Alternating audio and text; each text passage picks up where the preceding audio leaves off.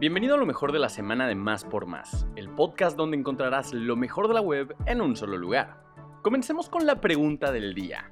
¿Cómo se le llama al avión ligero que se utiliza para vuelos de esparcimiento y comerciales de corta duración? Si conoces la respuesta, compártela con nosotros en nuestro Twitter oficial, arroba más por más, y utiliza el hashtag respuesta más por más.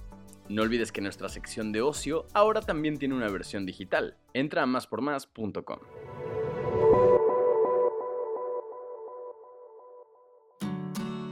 Inician operaciones del trolebús elevado.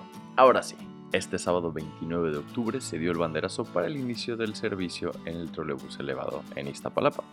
La Secretaría de Movilidad y el Sistema de Transportes Eléctricos pusieron en marcha este nuevo transporte chilango.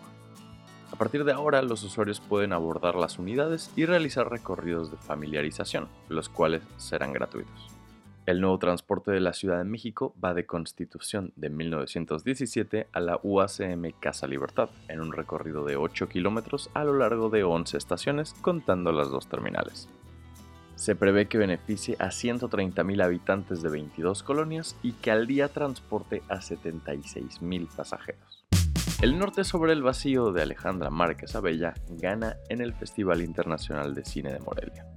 Entre los invitados de esta edición destacó la presencia de Alejandro González Iñárritu presentando Bardo, su más reciente film, acompañado del elenco liderado por Daniel Jiménez Cacho.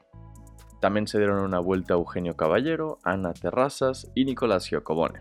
La selección tuvo una fuerte presencia femenina con algunas de las directoras más aclamadas en la actualidad, como Natalia Beristain con Ruizo, o Alejandra Márquez Abella y El Norte sobre el Vacío, que terminó siendo la ganadora en el largometraje mexicano. Noel Gallagher se junta con Johnny Marr para hacernos bailar con su nueva rola Pretty Boy. Resulta que Noel Gallagher y los High Flying Birds acaban de regresar con una nueva rola llamada Pretty Boy, el cual contó con la participación especial de uno de los ídolos y amigos del músico de Manchester, ni más ni menos que el gran Johnny Marr. Gallagher y su banda grabaron el tema en el estudio personal de Noel en Londres, donde se produjo el sencillo con Paul, Strange Voice Daisy. Sin duda es un tema interesante porque combina a la perfección ritmos electrónicos con guitarrazos distorsionados. Por ahora, lo único que sabemos es que el próximo disco de Noel Gallagher junto a los High Flying Birds saldrá a la venta el próximo año, aunque aún no se ha anunciado la fecha de lanzamiento ni otros detalles. Ceremonia regresará en 2023 con un line-up espectacular en su edición más grande hasta la fecha.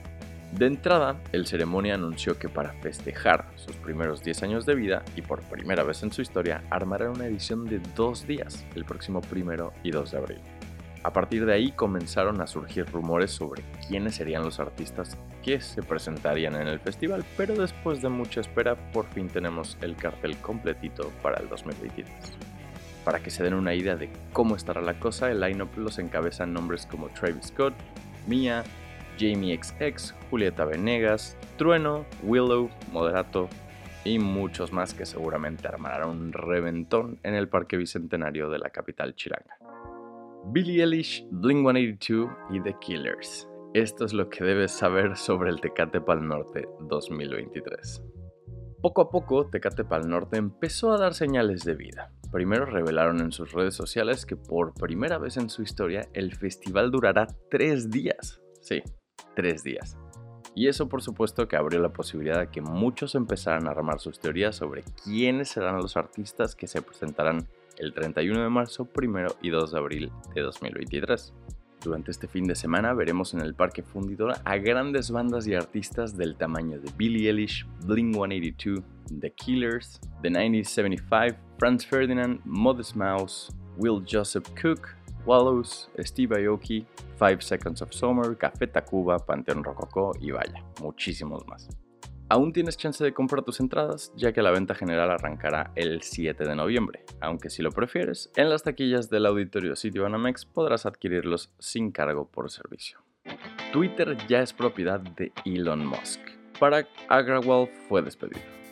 Tras meses de peleas legales, dimes y diretes en redes sociales y mucha incertidumbre, hoy es una realidad. Elon Musk acaba de cerrar oficialmente el acuerdo para comprar Twitter y los movimientos al interior de la empresa comienzan a ser visibles. En principio, el también propietario de Tesla asumió oficialmente el cargo de dueño y CEO de Twitter.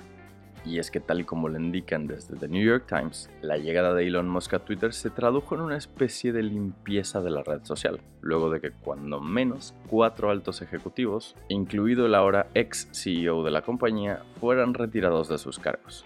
Lo único que parece estar claro es que Twitter está a punto de dejar de ser lo que hasta ahora conocemos, su nuevo dueño ha mostrado sus intenciones de hacer cambios radicales en esta red social.